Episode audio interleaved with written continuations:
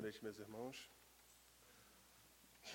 Dado o nosso horário, é, primeiramente essa boa noite a todos que puderam vir aqui presencialmente, mas também aqueles que nos assistem dos seus lares, seja ao vivo, no momento em que, está, que será realizada essa palestra, o trabalho de hoje da casa, seja aquelas pessoas que vão assistir, que estão assistindo, né? estamos falando com vocês, é, nos dias seguintes, no momento que, que lhe for oportuno poder acompanhar o trabalho de hoje.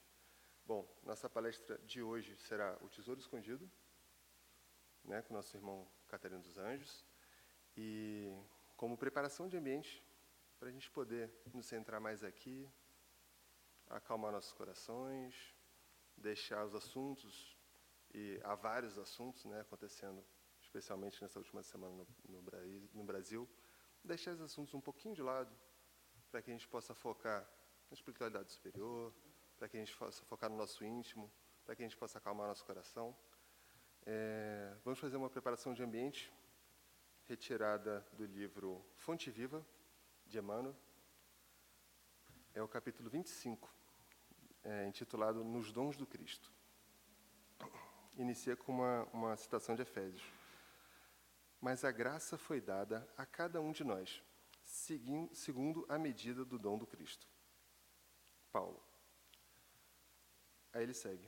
Na alma humana, nestes 20 séculos de cristianismo, a alma humana, perdão, nesses 20 séculos de cristianismo, é uma consciência esclarecida pela razão, em plena batalha pela conquista dos valores iluminativos. O campo de luta permanece situado em nossa vida íntima. Animalidade versus espiritualidade. Milênios de sombras cristalizados contra a luz nascente. E o homem, pouco a pouco, entre as alternativas de vida e morte, renascimento no corpo e retorno à atividade espiritual, vai plasmando em si mesmo as qualidades sublimes, indispensáveis à ascensão e que, no fundo, constituem as virtudes do Cristo, progressivas em cada um de nós.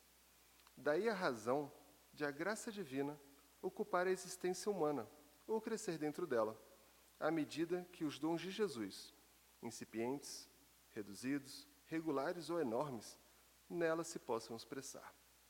Onde estiveres, seja o que fores, procura aclimatar as qualidades cristãs em ti mesmo, com a vigilante atenção dispensada à cultura das plantas preciosas, ao pé do lar.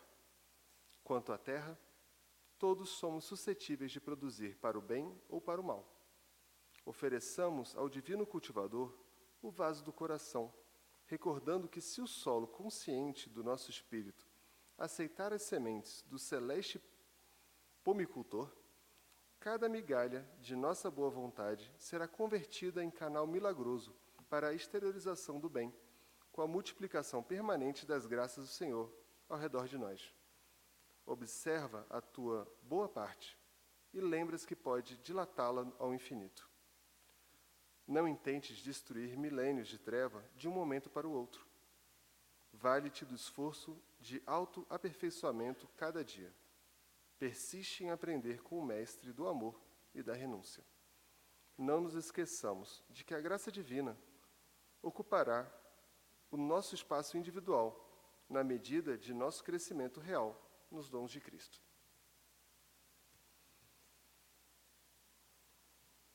Bom, levando essa mensagem inicial, que lembra muito aquela, aquela famosa prece, né, de termos é, coragem para alterar aquilo que pode ser que aquilo pode ser alterado, resignação para aquilo que não pode ser alterado e sabedoria para diferenciar uma coisa da outra, é, que levamos nosso pensamento a mais alto, buscando em nosso íntimo a ligação com os espíritos amigos que coordenam esse trabalho, com nosso amigo Jesus, citado na página inicial, os espíritos que coordenam o estudo da noite de hoje e que certamente iluminam o nosso irmão Catarino, que será o palestrante. É que pedimos que essas boas luzes que vibram nesse ambiente, que descem em nossas mentes, nossos corações, possam também alcançar os lares das pessoas aqui presentes, das pessoas que nos ouvem pelas redes sociais, possa alcançar os corações das pessoas que estão aflitas nesse momento. E que, ligados nesse fio de energia pura, com a espiritualidade superior, possamos buscar nele a energia necessária para, nas palavras da página inicial, e que o palestrante também possa fazê-lo, buscarmos as melhores opções, buscarmos os melhores caminhos, buscarmos a melhor porta, ainda que muitas vezes seja estreita, para melhor aproveitar esses dons que recebemos a cada encarnação, a cada dia que nasce. E assim, é que agradecidos pela oportunidade de estarmos aqui hoje, pedindo que a espiritualidade amiga abençoe cada um dos presentes, em especial o nosso querido irmão palestrante, é que damos por iniciado o trabalho da noite de hoje, dando graças a Deus. Nosso irmão Catarina, com o senhor a palavra.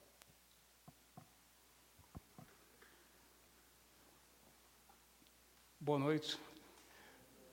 Inicialmente, transmito a todos que nos acompanham por essa transmissão via web o abraço fraternal nessa oportunidade, onde iremos estudar as lições do Cristo sob as luzes do Espiritismo. Igualmente, cumprimento a todos que aqui se encontram de forma presencial e todos nós buscaremos a partir de agora as melhores conclusões e análises em torno do nosso tema. O nosso tema de hoje, para reflexão, para análise, será a parábola do tesouro escondido. Esta parábola encontra-se no capítulo 13 de Mateus, versículo 44. Todos nós gostamos de uma boa história.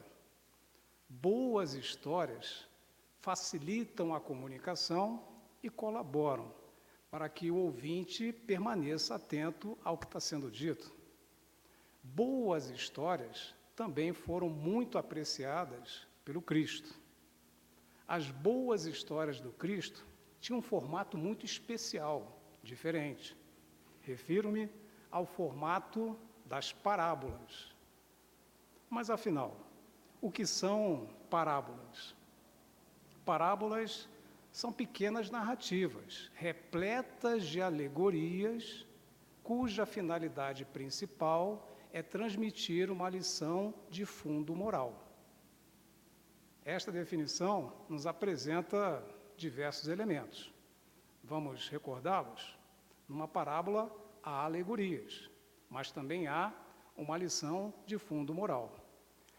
Quando nós formos estudar as parábolas evangélicas, e naquele momento começarmos a ler qualquer uma delas e tivermos alguma dificuldade de identificarmos a alegoria ou o fundo moral, provavelmente não estamos fazendo uma leitura adequada, ou seja, com a sensibilidade, com a sutileza, com o cuidado que as parábolas pedem. Quando isso acontecer, convém levantarmos, irmos tomar um café, uma água, depois voltarmos a fazer o nosso estudo.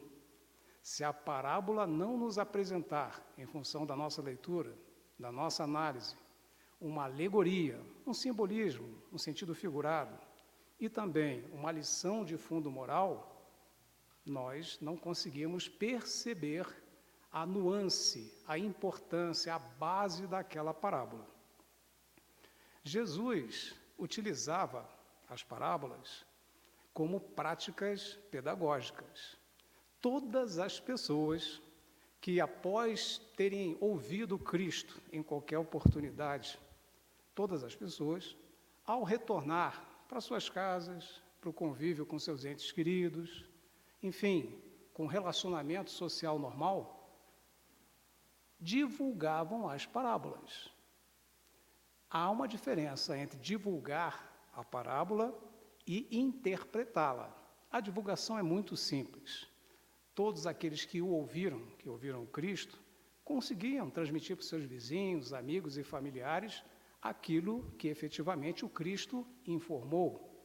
Mas a sensibilidade, a sutileza a que eu me referi anteriormente, essa exige uma certa condição espiritual bastante sensível, mas voltada para perceber, no sentido figurado, na alegoria, não a letra, mas o espírito da letra, o que está por trás daquela palavra, daquele termo, daquela expressão, no sentido de fundo moral, de lição de cunho moral.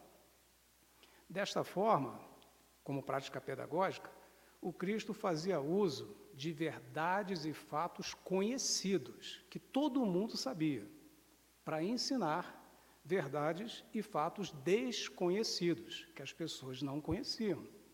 Então, quando ele falava de uma parábola do rico e do Lázaro, do grão de mostarda, quando ele falava do bom samaritano, por exemplo, ele também estava falando, num sentido oculto, num sentido figurado, de mortalidade da alma, de pluralidade das existências, do mecanismo de ação e reação, para quem tem ou teve a sensibilidade de, de identificar naquelas palavras, nas histórias, o alerta adequado. Também é conveniente, nesse primeiro momento, destacarmos duas grandes vantagens das parábolas. Primeira vantagem: quem ouve uma parábola tem dificuldade de dizer não gostei. Por que, que isso acontece? Porque a parábola, por ter muito simbolismo, por ter muita alegoria, requer do ouvinte a condição de ouvi-la completamente. Como é que está acontecendo hoje em dia, hoje, 2023, quando alguém vem falar um assunto conosco que nós não concordamos, temos um pensamento diferente, discordamos do que quer que seja, a pessoa nem consegue terminar. Nós falamos sobre a fala da pessoa. Mas na parábola, isso não é possível. É necessário que ocorra a introdução, o desenvolvimento e a conclusão, para aí você ter alguma condição de analisar a parábola. Antes que a, quem quer que seja esteja transmitindo aquela parábola, encerre a introdução, desenvolvimento e a conclusão, nós nem sequer conseguimos entender o significado daquilo que está sendo dito. De maneira, então, que a parábola tem essa autoproteção. Enquanto você não ouvi-la por completo, você não consegue avaliar se concorda, se discorda, se tem um outro entendimento. Outro aspecto vantajoso é a vantagem histórica das parábolas. Nesse momento, nós nos repassamos para uma obra de Leon Denis, intitulada Cristianismo e Espiritismo. Nessa obra, Leon Denis nos apresenta a chamada Igreja Primitiva. A Igreja Primitiva organizou-se 30 anos depois de Cristo e prolongou-se em termos de estruturação e estabelecimento até 300 anos depois de Cristo. 30 anos depois de Cristo, 300 anos depois. Nesse período, ela fez uso de copistas e também de tradutores. Evidentemente, nós sabemos por que, que ela fez isso. Naquela época não tinha scanner, não tinha arquivo PDF, não tinha xerox, então era necessário que copistas copiassem e que tradutores traduzissem do aramaico para o hebraico, do hebraico para o grego, do grego para o latim e assim por diante. O que, que aconteceu nesse período da chamada Igreja Primitiva? Por força de ação sacerdotal, social, política, ocorreram modificações em termos, palavras e expressões do original, em aramaico, mesmo da versão para o hebraico e assim por diante. No caso das parábolas, houve alguma perda significativa? Houve, houve alguma alteração? Resposta: não. Por que, que não? Porque as parábolas não se prendiam à letra, e sim ao espírito da letra aquilo que está por trás do entendimento da expressão, da palavra e do texto. De maneira, então, que a essência do ensinamento do Cristo em relação às parábolas foi preservada. E hoje, mais uma vez, hoje, agora, 2023. Qual é o papel do Espiritismo frente às parábolas? Esse papel foi muito bem anunciado por João no capítulo 14. Lá, João nos explica que o Cristo nos deixou a seguinte mensagem: Se me amais, eu rogarei a meu Pai, e ele vos enviará um outro consolador, que vos ensinará todas as coisas e vos lembrará dos meus ensinamentos. Portanto, cabe ao Espiritismo agora, em 2023, relembrar os ensinamentos do Cristo na sua essência, na sua pureza. E como os ensinos voltados para a nossa evolução espiritual são universais, eles conseguem perpassar, percorrer por todas as épocas de maneira original, o mesmo Espírito, João, aparece de novo no Evangelho segundo o Espiritismo, no nosso capítulo 8, item 18. E o que que João, evangelista, espírito, colaborador desse grande trabalho da codificação, nos transmitiu no século XIX? A seguinte mensagem: Meus bem-amados, são chegados os tempos em que explicados os erros se tornarão verdades. Ensinar-vos-emos o sentido exato das parábolas. De novo, nós temos João Evangelista nos explicando esse compromisso do Espiritismo com o significado exato das parábolas. Pois bem, com essas considerações iniciais, estamos nos sentindo mais tranquilos para podermos refletir conjuntamente a respeito da nossa parábola de hoje, o tesouro escondido. Como foi dito, ela encontra-se em Mateus, capítulo 13, versículo 44. Vamos a ela? A parábola diz o seguinte: O reino dos céus é semelhante a um tesouro escondido no campo. Certo homem, tendo-o encontrado, escondeu-o novamente. Então, transbordando de alegria, vende tudo que tem e compra aquele terreno. Ponto. Esta é a parábola. Cabe-nos agora, à luz do Espiritismo, com a sensibilidade, com a sutileza, com o cuidado de procurarmos retirar o sentido oculto, aquilo que está por trás das letras, sempre buscando o fundo moral, o verdadeiro significado para os nossos espíritos imortais. Para facilitar o entendimento, nós vamos dividir a parábola em três partes. A primeira parte, logicamente, será lembrada agora para que possamos juntos esclarecermos os aspectos de maior interesse. Vamos lembrar? O reino dos céus é semelhante a um tesouro escondido no campo. Vamos então às nossas reflexões. O conceito de reino dos céus era muito caro ao povo hebreu, muito importante. Antes de Jesus, havia uma escassez de profetas junto ao povo hebreu. Os profetas anteriores ao Cristo, eu não vou falar de João Batista porque é contemporâneo do Cristo, mas os profetas anteriores foram Malaquias, e também, com mais destaque, Isaías, com mais destaque. Malaquias foi 400 anos antes de Cristo. O povo hebreu, hebreu ficou sem profetas durante 400 anos antes do Cristo chegar. E Isaías, 700 anos. Dá para comparar os dois? Não dá. Malaquias, quem for estudar hoje ou daqui a pouco, em algum outro momento, deixou quatro capítulos. Isaías, 66 capítulos. E os profetas eram médiuns que, orientados pelo mais alto, transmitiam orientações, lições, ensinamentos, avisos importantes para o povo hebreu e para todos nós, para a humanidade.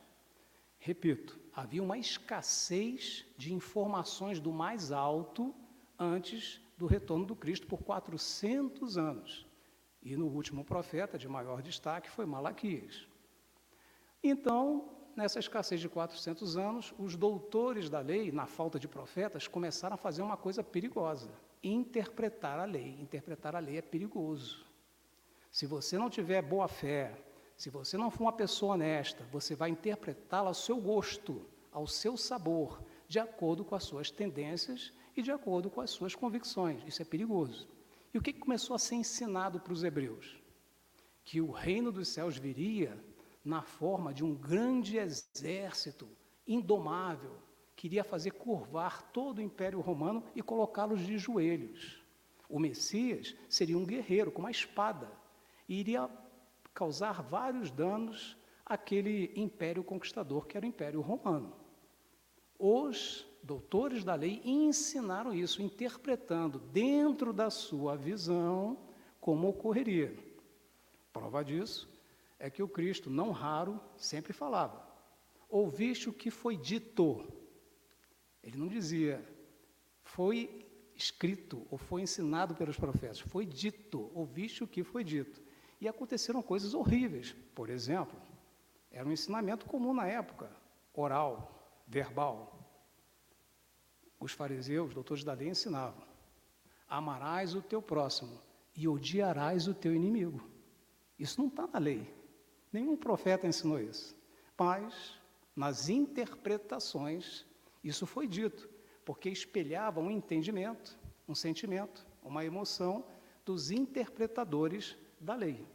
Então, o reino dos céus foi visto dessa forma. Quando alguns doutores da lei se aproximaram do Cristo, em Lucas, capítulo 17, nós podemos encontrar esse diálogo, perguntaram para o Cristo: Mestre, mestre, quando chegará o reino dos céus? Reino dos céus ou reino de Deus? Aí o Cristo olhou e falou: O reino dos céus não vai chegar, de modo que podeis dizer, está aqui ou está acolá. O reino dos céus está dentro de vós. Ninguém entendeu nada. O reino dos céus não vai vir, não vai subjugar o povo romano, não vai causar dano físico a todo mundo? Não, o reino dos céus está dentro de vós. Ninguém entendeu. Graças às luzes do Espiritismo, hoje nós entendemos, com claridade, desde o século XIX, em função do advento de todas as obras que iluminam as nossas consciências. Hoje, nós sabemos, graças ao Livro dos Espíritos, capítulo 13, que existem os atributos da divindade. E o que que diz ou o que, que dizem os atributos da divindade? As características do nosso Pai. E como o Criador nos fez a sua imagem e semelhança, adivinha, nós também temos atributos divinos, proporcionais à nossa condição de criaturas, porque nós não somos iguais ao Criador. E quais são os atributos do nosso Pai, do nosso Criador? Deus é eterno, Deus é único, é infinito, imaterial, imutável, onipotente, soberanamente bom e justo. E nós também. Só que não igual ao Criador. Há uma adaptação própria à criatura. Por exemplo, Deus ele é eterno, não teve início, não terá fim. Nós tivemos o início. Fomos criados por Deus, mas não teremos fim. Então Deus é eterno, mas nós somos imortais. Deus é onipotente, ele cria galáxias com pensamento. Nós não criamos galáxias com pensamento, mas nós somos co-criadores. Onde está escrito isso? Observemos, mais uma vez, no Livro dos Espíritos, na questão 132, lá consta: qual o objetivo da encarnação? Kardec perguntou aos benfeitores espirituais: qual o objetivo da encarnação? A pergunta é muito correta. Se somos filhos de Deus, por que, que não estamos do lado de Deus no plano espiritual? Por que, que precisamos encarnar num corpo de carne? Uma boa pergunta que Kardec fez. E a espiritualidade não titubeou. Porque Deus quer que todos sejam conduzidos à perfeição. Primeiro objetivo. E que também tenham condições de suportar a parte que lhes toca na obra da criação, sejam co-criadores. O que, que significa chegar à perfeição? Significa cumprir integralmente a lei de Deus, ou seja, estabelecer o reino dos céus dentro de nós. Tudo está no nosso DNA divino. Somos filhos de Deus. O Criador nos emprestou as suas condições proporcionais à nossa condição de criaturas, evidentemente. Mas está tudo dentro de nós. Então, o reino dos céus ocorrerá e o maior exemplo que nós temos para saber o que nós faremos quando o reino de, dos céus estiver estabelecido dentro de, de cada um de nós, nós já temos. A nossa visão de futuro, o nosso arquétipo, aquele que é a nossa referência, é o Cristo. Você falará como Cristo, você pensará como Cristo, você agirá como Cristo, você terá um relacionamento com Deus como Cristo nos apresentou. Essa é a nossa visão de futuro. Esse é o reino dos céus em nós. Mas lembremos da parábola. O reino dos céus é semelhante a um tesouro escondido no campo. E o que é o campo? Também descobrimos que quando nos encarnamos, ou seja, ocupamos um corpo de carne, dentro das sucessivas vidas, por meio da reencarnação, nós temos a nossa percepção espiritual embotada ela passa a ficar subjugada, em função da nossa condição ainda de espíritos, num processo de progresso espiritual, ela fica bastante embaçada. Nós perdemos várias potencialidades do espírito e passamos então a acreditar que somos o que olhamos para o espelho. Três obstáculos integram esse campo que dificulta o surgimento, a evolução e o progresso do reino dos céus em cada um de nós. Três obstáculos que gostaríamos de destacar nessa oportunidade. Primeiro obstáculo: materialismo. O materialismo é uma prisão, uma jaula, que nos faz pensar que a vida começa no berço e que termina no túmulo. O materialismo desconhece o que vem antes do berço e desconhece também aquilo que vem depois do túmulo. Pior, muito pior. O materialismo tem como adversária a fé. Quem é materialista não tem propósito de vida, não reconhece Deus como nosso Criador. Portanto, vive ansioso, vive depressivo, vive confuso, quer resolver tudo agora. Porque se não resolver agora, segundo o materialista, não haverá outra oportunidade. Então, deposita toda a sua saúde energia e confiança no agora, sem pensar na vida imortal que todos nós, em realidade, temos, mas está embaraçada em função da nossa encarnação. Outro aspecto que dificulta esse campo para que possamos caminhar na evolução do reino dos céus em cada um de nós. Outro aspecto, o individualismo. O individualismo é um alerta da espiritualidade maior para todos nós e cabe muito bem nos momentos atuais. Na questão 895 do Livro dos Espíritos, nós aprendemos o seguinte: Kardec pergunta aos benfeitores espirituais: qual o sinal mais característico de imperfeição do ser humano? Kardec não pergunta qual sinal característico, é o mais o mais intenso, o mais significativo de imperfeição? E a espiritualidade responde: interesse pessoal. E na explicação da espiritualidade, ela chega a nos deixar assim bastante surpresos, porque ele diz: muitos de vós são boas pessoas, cumprem seus deveres, mas quando seu interesse pessoal é perturbado, quando alguma coisa que você quer muito para você não ocorre, você esquece todos os seus compromissos. E a partir daí você desvia do caminho. Isso vale para os objetivos profissionais, isso vale para algum tipo de situação onde contávamos com uma expectativa e ela não aconteceu, isso vale para quando perdemos um ente querido, um interesse pessoal. Alguma coisa que você tem como muito cara, como muito importante, e que se não acontece, você se desestabiliza e caminha para os braços do materialismo. Tem um terceiro aspecto também que merece a nossa atenção. Falamos do materialismo, falamos do individualismo, precisamos falar do relativismo. E aqui nós nos referimos ao relativismo moral. O relativista moral, ele não acredita que haja uma crença, um valor universal. Quando nós perguntamos a um relativista moral, o que é o bem? Ele fala: pode ser isso, pode ser aquilo. O que, é certo? Pode ser isso, pode ser aquilo. O que, é bom para que venhamos a fazer. Pode ser isso, pode ser aquilo. Ou seja, não há referências. O relativista moral flexibiliza, cria, nos tempos atuais, uma vida líquida, pastosa, onde crenças e valores não são conhecidos, não são divulgados, não são firmados, ficam ao sabor do vento. E hoje em dia, os relativistas morais entendem que o bem e o mal dependem da cor da pele, depende da condição social, depende da região geográfica em que nasceu. Mas e o Espiritismo? O que, que diz o Espiritismo a respeito desse assunto? Nós vamos então para a questão 630 do Livro dos Espíritos. E lá, Kardec pergunta aos benfeitores espirituais: como é que podemos distinguir o bem do mal? E a resposta não tem relativismo. O bem é tudo que é conforme a lei de Deus. E o mal é tudo que é contrário à lei de Deus.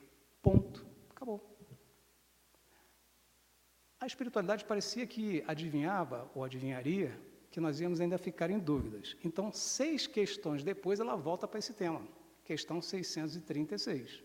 E lá, é, nós tomamos conhecimento, por meio da espiritualidade, que o bem é sempre o bem e o mal é sempre o mal. A única diferença é o grau de responsabilidade dos envolvidos. Você sabia mais? Sabia. Você mentiu mais? Você é mais responsável. Você sabia menos? Sabia menos. Você se equivocou? Então você tem um outro nível de responsabilidade. Mas ambos responderão à lei, em igualdade de condições, retirando, obviamente, o grau de responsabilidade no ato envolvido. Então, observemos que essas três situações, o materialismo, individualismo e o relativismo, são campo em que o nosso tesouro, em que o nosso ponto de ligação, de comunhão, de conexão com o mais alto, que é o reino dos céus, está enterrado. E nós precisamos desenterrá-lo, aperfeiçoá-lo, erguê-lo, levantá-lo, investir no reino dos céus, para que efetivamente possamos usufruir dessa condição que está dentro de nós, não está em outro lugar. Vamos agora para a segunda parte da parábola. Vamos recordar? Então, nós tivemos, na primeira parte, a informação de que o reino dos céus está, é como se fosse um tesouro escondido no campo. Certo homem, é a segunda parte, tendo-o encontrado, o que, que ele faz? Escondeu-o novamente. Bom, nessa segunda parte, convém destacarmos alguns pontos. Primeiro ponto: Há dois mil anos atrás, quando nós que estávamos lá tínhamos alguma coisa de valor da família, um objeto que gostávamos muito, algum tipo de recordação de grande interesse, o que, que nós fazíamos com esse objeto? Não tinha banco, não tinha cofre forte. Adivinha o que, que a gente fazia com isso? A gente olhava para o nosso terreno, via um local legal, cavava e colocava debaixo da terra. Qual era o problema? é que se a gente desencarnasse, os herdeiros ficavam desesperados e começavam a escavar todo o terreno para tentar descobrir onde o pai, o avô, a tia, o tio escondeu esta ou aquela preciosidade, porque não tinha outro local para esconder riqueza. O que, que queremos destacar nessa observação histórica? Tudo que era colocado debaixo da terra tinha valor, tinha importância. As pessoas tinham afeto, tinham consideração tinha um carinho muito grande. Então não se guardava debaixo da terra, não se escavava para colocar algo que não tivesse valor. Só colocava coisas importantes, que nós tínhamos carinho, atenção e tínhamos é, efetivamente o um interesse em preservar. Esse é o primeiro ponto.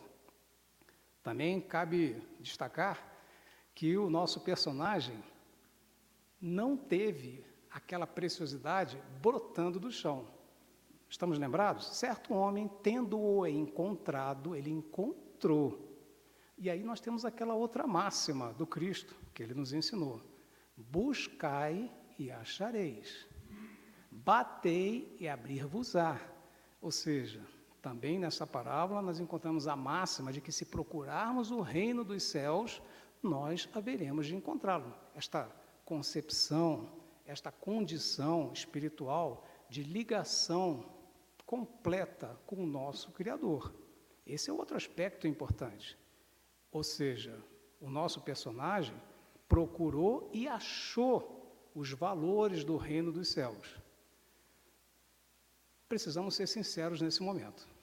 Alguns irmãos menos felizes, equivocados, tão logo achasse esse tesouro, o que, que iam fazer? Colocar no bolso e ir embora. Porém, o que, que o nosso personagem fez? Ele ficou maravilhado com o reino dos céus, com aqueles tesouros espirituais, e enterrou e colocou no mesmo lugar. Concordamos? Ele mostrou uma virtude. Ele mostrou de fato que já estava apto, em condições de absorver as verdades do mais alto, em termos de renúncia, resignação, respeito, honestidade e todos os outros atributos de valor moral. Ele colocou de volta no mesmo lugar. O que significa isso? Virtude. Agora precisamos falar de virtude. E quando falamos de virtude, nós retornamos ao livro dos Espíritos, particularmente na questão 893. E o que, que diz a questão 893 do nosso livro dos Espíritos? Lá consta a seguinte pergunta de Kardec: Qual é a mais meritória de todas as virtudes? E a espiritualidade transmite três lições. Primeira lição da espiritualidade: todas as virtudes são meritórias, porque são indícios de progresso no caminho do bem. Então, tudo que nós fazemos de bem, tudo que nós fazemos de adequado em termos de leis divinas, de respeito ao próximo, de amor ao próximo, significa que estamos caminhando em busca do estabelecimento definitivo do reino dos céus pleno em cada um de nós. Esse é o primeiro ensinamento. Qual o segundo ensinamento? A espiritualidade diz o seguinte: a sublimidade das virtudes consiste em sacrificar o interesse pessoal. Olha o interesse pessoal de novo.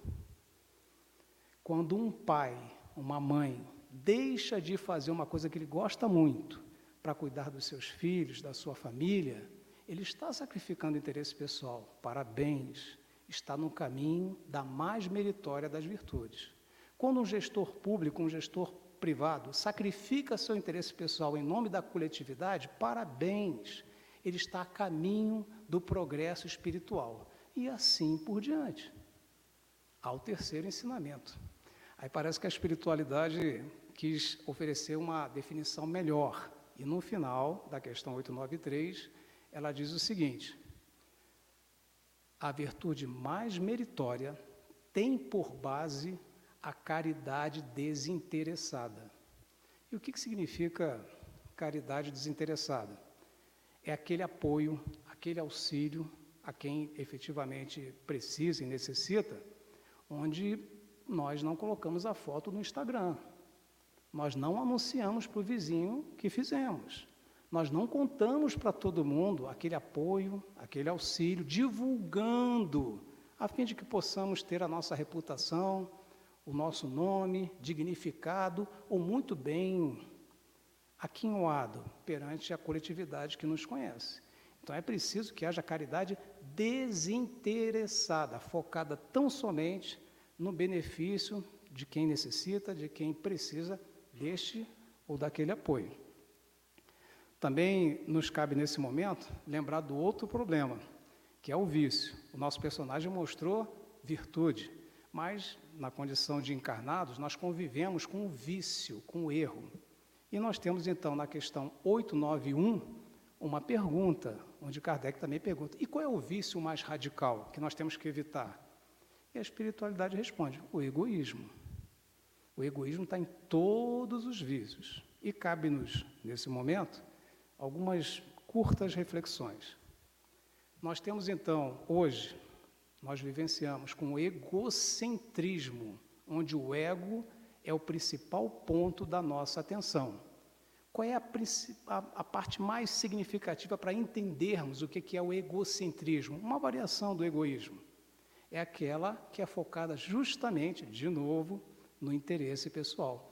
Eu só faço o que me traz alguma vantagem. Vamos conversar com aquela pessoa? Por quê? O que eu vou ter de vantagem? Vamos fazer isto ou aquilo? Por quê? O que eu vou ganhar com isso? Então, nós temos aí, de novo, o interesse pessoal como uma mancha, algo que impede o reino dos céus que está dentro de nós de florescer, crescer e se desenvolver.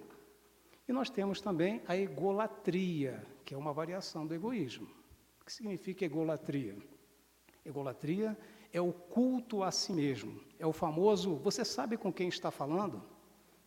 O famoso você sabe com quem está falando é uma egolatria, onde de alguma forma eu enalteço a minha própria condição em detrimento dos demais. E finalmente, ao egotismo. O que é o egotismo?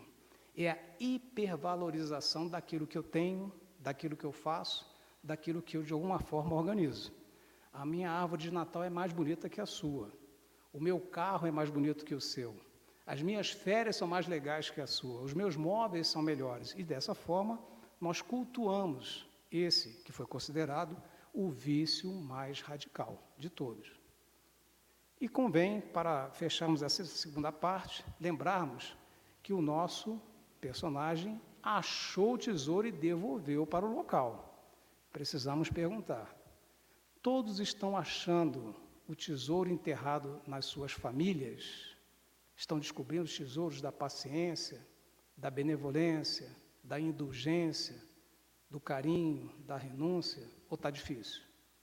Estamos descobrindo tesouros espirituais, morais, no trabalho, evitando de falar mal de algum colega que, porventura, ainda carece de alguns aspectos de melhor convivência, poderíamos descobrir tesouros de paciência. E no trânsito?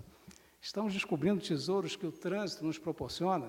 Quem quiser descobrir o tesouro da renúncia, é só ir nos horários mais conturbados de tráfego aqui em Brasília, vai ter vários tesouros para serem descobertos naquele campo do tráfego. Eu digo isso em termos simbólicos, figurados e alegóricos. Passamos para a última parte. Vamos recordar da última parte? Da nossa parábola, o nosso personagem. Então, transbordando de alegria, vai, vende tudo que tem e compra aquele terreno. Ora, nesse ponto, nessa fase, o nosso personagem não é mais o mesmo, ele é outro. Ele subiu, ele está em outra instância, está em outro grau, está em outro nível de existência. Ele se tornou alguém muito melhor espiritualmente. Aí nós nos apoiamos na questão 244 do Livro dos Espíritos. Nessa questão consta a seguinte pergunta, né? Onde Kardec questiona quem é que pode ver Deus, ou seja, ter estabelecido em si o reino dos céus, objeto da nossa consideração. E a espiritualidade responde: ninguém pode ver Deus, a não ser os espíritos superiores que já atingiram a última instância. Com base nessa orientação, nós descobrimos por meio da escala espírita que existem ordens aos espíritos imperfeitos, que somos a maioria de nós, aos bons espíritos e há também os espíritos puros. Desta forma, os espíritos chamados de superiores são aqueles espíritos que não precisam mais encarnar, não sofre mais nenhuma influência da matéria e tem aspectos intelectuais e morais acima de todos os demais espíritos da escala espírita. Ou seja, é o espírito que efetivamente atingiu o grau de perfeição que nós nos referimos anteriormente na questão 132 dos objetivos da encarnação. Então, o nosso personagem já está nessa condição. E o que, que ele faz para consolidar essa posição? Ele, vamos lembrar, ele vendeu tudo que tinha, transbordando de alegria, vende tudo que tem e compra aquele terreno, ou seja, ele renunciou, deixou de lado o que? As imperfeições, os erros, os vícios, os cacoetes, os defeitos, abandonou tudo isso e abrigou dentro de si somente os tesouros do reino dos céus. Quais são? Nós conhecemos. Paciência, tolerância, fraternidade, abnegação, benevolência, respeito ao próximo e todas as demais virtudes que todos nós acalentamos um dia termos desenvolvidas e florescendo em cada um de nós, porque é esse o nosso destino. O personagem, então, ele abriu mão disso tudo. E cabe-nos uma pergunta que é quase uma curiosidade.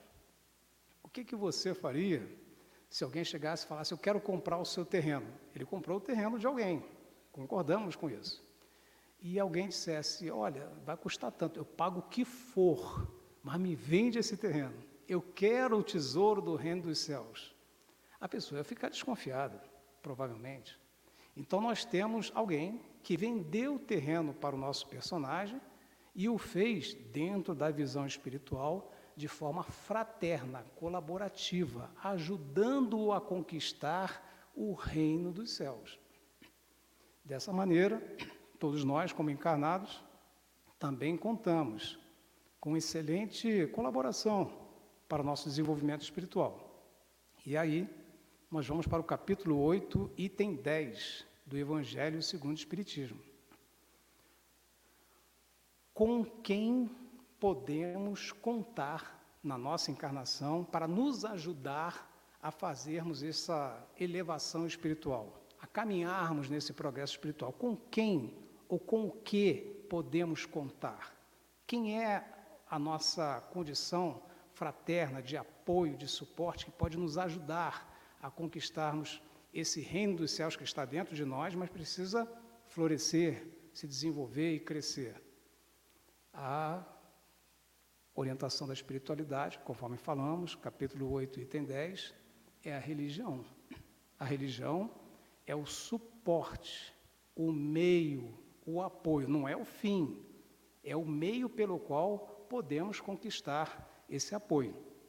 E Kardec, então, questiona a espiritualidade a respeito disso, perguntando qual é o objetivo da encarnação, oh, perdão, qual é o objetivo da religião.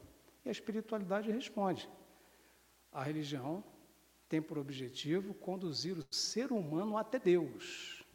Ora, o ser humano não pode ver Deus, ou seja, tornar-se perfeito dentro das suas possibilidades, enquanto de fato não tiver deixado as suas impurezas. E termina Kardec explicando: a religião que não consegue tornar o ser humano melhor do que ele é, não atingiu seu objetivo. Está perdendo tempo.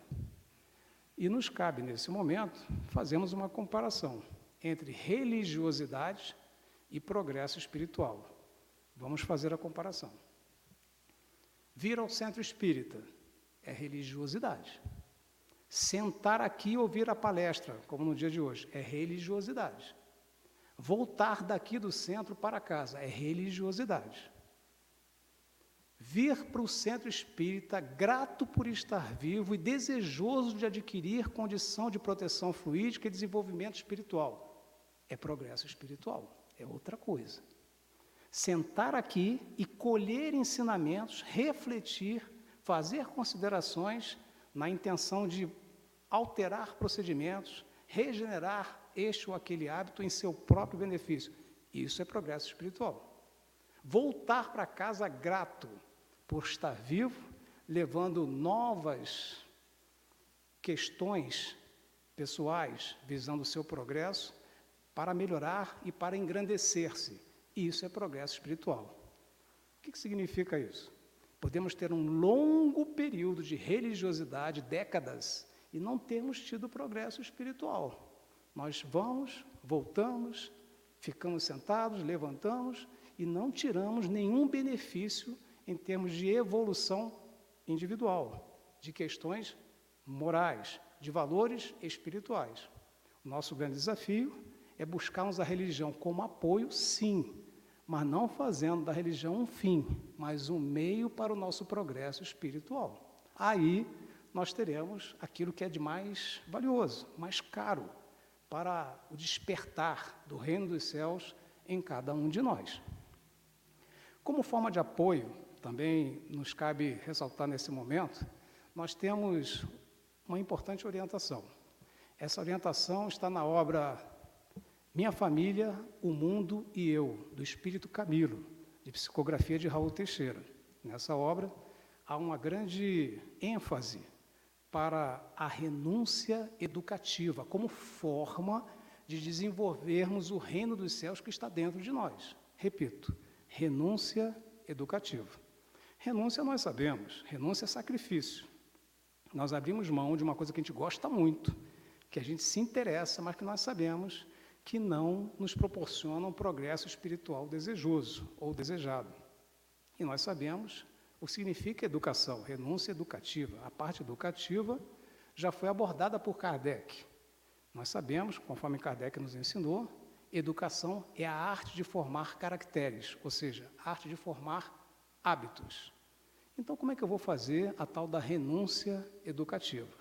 Em casa, convém renunciarmos educadamente a discussões que não levam a nada, a assuntos que não desenvolvam a paz dentro do lar, a comentários menos felizes que, de alguma forma, denigrem este ou aquele ente querido que, porventura, não esteja fazendo tudo o que deveria fazer, ou seja, renunciar à nossa visão mais crítica em favor do ambiente de paz. É uma renúncia educativa. No trabalho, nós já enfatizamos anteriormente, renunciar, falarmos mal do ambiente de trabalho, de alguém que porventura não tem a simpatia da maioria dos que ali se encontram, melhorando a psicosfera daquele ambiente e colaborando para um melhor relacionamento dentro das nossas possibilidades. É uma renúncia educativa. No final de semana, a nossa tendência é sempre se jogar num sofá, assistir um filme qualquer, que tal, de vez em quando, renunciarmos educativamente, de forma educada, aquele tipo de comportamento, procurando fazer um tipo de reflexão, de meditação, uma leitura educativa, assistir um, algum vídeo que nos traga algum progresso espiritual em termos de reflexão e de alguma forma de condição de podermos melhorar este ou aquele aspecto da nossa personalidade. Então, as renúncias educativas, progressivamente, nos levam a buscarmos esse reino dos céus que está dentro de nós. Estamos nos aproximando do fim e eu gostaria de fazer aqui um desafio para encerrar. Gostaria de deixar com todos um pensamento, uma ideia para reflexão. Eu não vou explicar esse pensamento, deixarei a cargo de cada um essa tarefa, esse desafio. E esse desafio encontra-se na obra Fonte Viva, particularmente no capítulo 47, cujo título é Autolibertação, que de fato nos leva claramente à parábola. O nosso personagem se libertou das amarras, dos equívocos, dos erros, dos enganos, dos cacoetes, dos vícios que entravavam o seu progresso espiritual. De novo, obra Fonte Viva, capítulo 47, autolibertação. E deixo como desafio, um bom desafio, uma afirmação do Espírito Emmanuel, autor espiritual da obra, lá no primeiro parágrafo já, para que todos reflitam, em tom de parábola. Vamos a ele?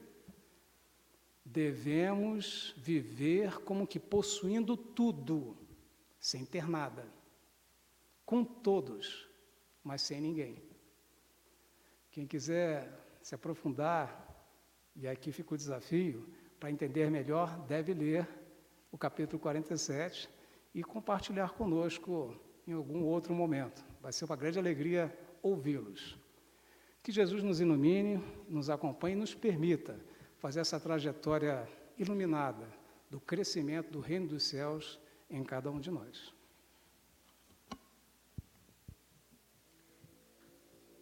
Obrigado, meu irmão. Muito interessante uma palestra que traz tantas reflexões terminar com um pequeno desafio, né? Achei bem interessante, inclusive para quem tiver interesse, o livro Fonte Viva é esse, foi o que nós fizemos a preparação de ambiente, o capítulo 47, né, meu irmão?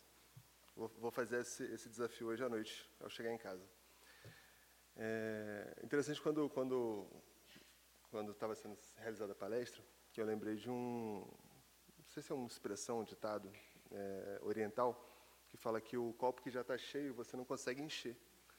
Né? E a, a, relação que eu fiz isso, em, em relação a essa palestra é que o tesouro é aquilo que a gente quer colocar para dentro do copo, né? essas virtudes, essas, o que a gente quer realmente alcançar, o que a gente quer colocar dentro do copo. E, e faz parte dessa reflexão também a gente verificar o que, que a gente tem hoje dentro do copo, que está deixando ele cheio, que não está permitindo que nós consigamos colocar, tanto, trazer tantas outras virtudes. Né? E fazer esse trabalho de esvaziamento, que é justamente a, a, a orientação que foi dada na palestra hoje. Bom, antes de fazermos a nossa prece de encerramento dos trabalhos de hoje, temos alguns pequenos avisos da casa. O primeiro deles é o atendimento fraterno.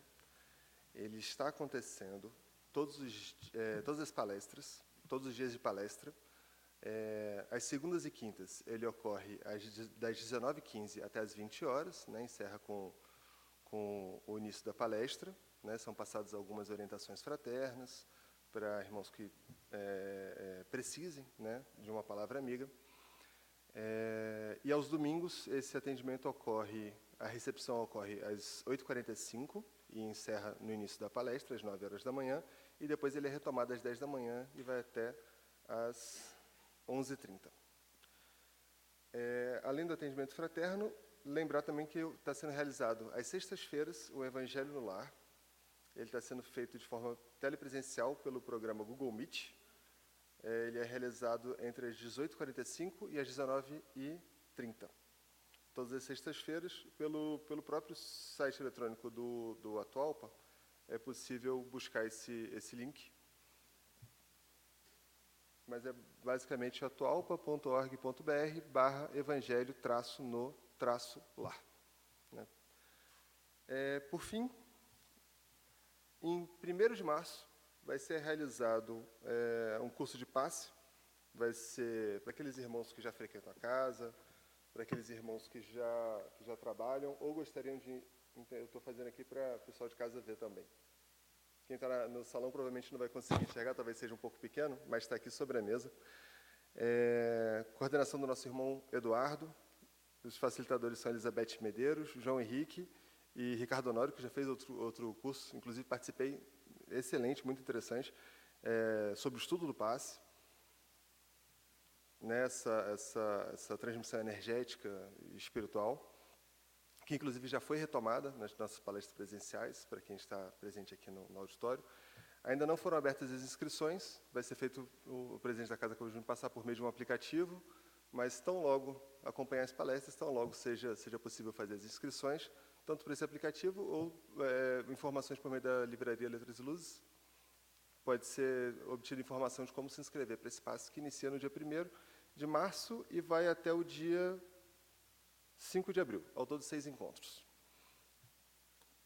Falando em passe, é, antes de fazer a, a prece final, lembrar que para as pessoas que forem permanecer aqui no salão, é, é, buscarem. Eu, lembra, o passe é facultativo, aqueles que tiverem interesse em realizar o passe possam, podem fazer uma, uma fila aqui à minha direita. E aqueles que forem permanecer no salão, lembrar que o silêncio é muito importante para a concentração, tanto dos médios quanto para quem vai receber a, a, esse benefício do passe, para que efetivamente possa ser feito da melhor forma possível. Feitas essas considerações e atento ao nosso horário, peço aos nossos irmãos que novamente nos acompanhem, mantendo esse pensamento, esse sentimento, essa vibração elevada, pelo estudo que foi realizado na noite de hoje, reforçando esse laço com a espiritualidade superior, com os nossos, nossos amigos, nossos anjos da guarda, verdadeiros anjos da guarda, que, nossos, que são os espíritos superiores que nos dirigem, que nos, que nos acompanham, nos orientam. Reforçando esse laço energético, para que possamos, mediante esse auxílio, durante o decorrer da semana, além da reflexão trazida pelo nosso irmão, saber aquilo que é supérfluo, aquilo a que nós nos atemos ainda, às vezes até sem motivo, aos pequenos vícios que nós cometemos, mas que ocupam espaço na nossa mente, ocupam espaço na nossa alma, e que possamos abrir esses espaços, abrir essas faculdades para sentimentos superiores, para tesouros verdadeiros, que são as virtudes, e que com o auxílio do, da espiritualidade, com esse laço energético que nos, nos dá força, nos dá amparo, nos dá aquela, aquele pequeno, pequeno sopro de orientação nos momentos difíceis, possamos tomar as melhores decisões possíveis na semana que se inicia, possamos praticar boas virtudes, que exatamente pela prática que nós geramos o hábito e desse hábito podemos desenvolver essas virtudes. Pedindo que essas boas vibrações alcancem o lar de cada um dos aqui presentes e dos que nos assistem, e também aos demais lares dessa nossa querida nação brasileira, desse nosso querido planeta Terra, essa escola maravilhosa que nos abriga nesse curto espaço, mas tão profícuo para o nosso aprendizado, para a nossa evolução, e que possamos aproveitá-lo o máximo possível. É que, com sentimento de gratidão pela possibilidade de estarmos aqui hoje, pela palestra ouvida, damos por encerrado mais um estudo, dando graças a Deus.